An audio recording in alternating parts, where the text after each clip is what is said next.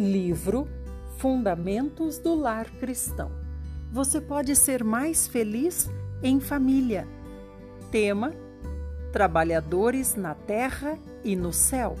Página 104. Auxiliadores da Mãe. Bem mais agradável e honroso lhes pareceria seu trabalho caso as crianças fossem ensinadas a considerar a rotina humilde dos deveres diários como o caminho a elas indicado pelo Senhor, como uma escola na qual devem ser preparadas para a realização de um serviço fiel e eficiente.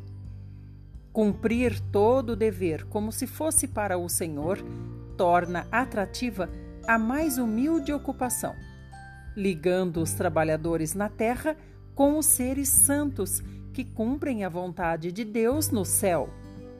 No céu há trabalho constante. Ali não há preguiça.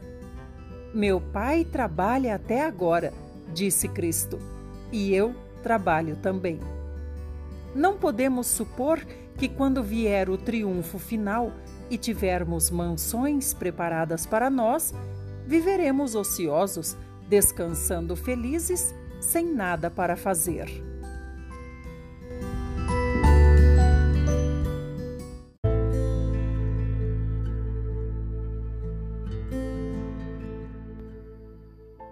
Livro História da Redenção um panorama do conflito entre o bem e o mal.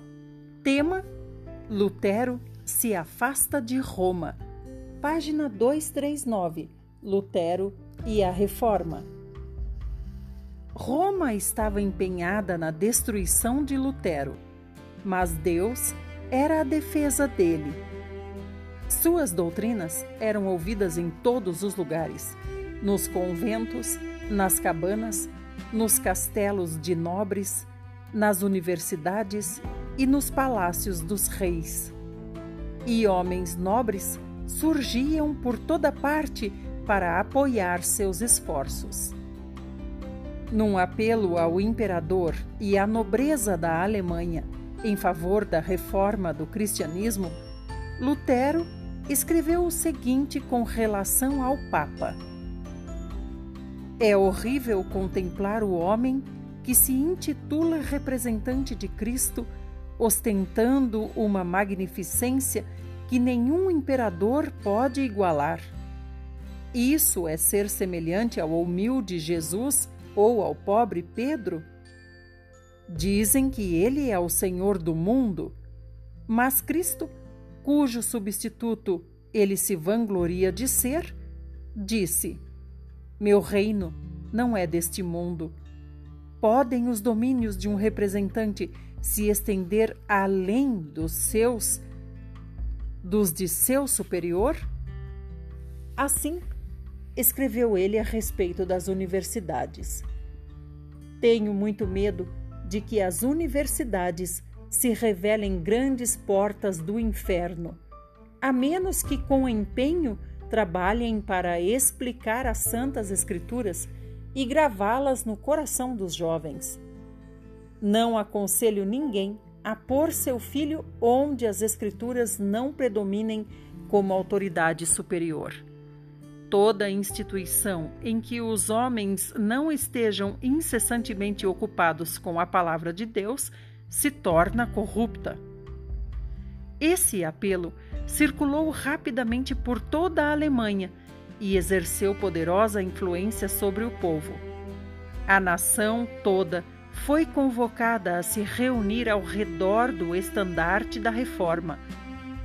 Os oponentes de Lutero, com forte desejo de vingança, insistiam que o Papa tomasse medidas decisivas contra ele decretou-se que suas doutrinas fossem imediatamente condenadas. Sessenta dias foram concedidos ao reformador e a seus adeptos, findos os quais, se não renunciassem, deveriam todos ser excomungados. Quando a bula papal chegou a Lutero, ele disse: Eu a desprezo e a ataco como ímpia falsa. É o próprio Cristo que nela é condenado. Eu me alegro por ter que suportar esses males pela melhor das causas. Sinto já maior liberdade em meu coração, pois sei finalmente que o Papa é o Anticristo e que o seu trono é o do próprio Satanás. No entanto, a palavra do pontífice ainda tinha poder. Prisão, tortura e espada eram armas potentes para forçar a obediência. Tudo parecia indicar que a obra do reformador estava a ponto de terminar. Os fracos e supersticiosos tremiam perante o decreto do Papa. E, embora houvesse concordância geral com Lutero, muitos sentiam que a vida era preciosa demais para que fosse arriscada na causa da reforma.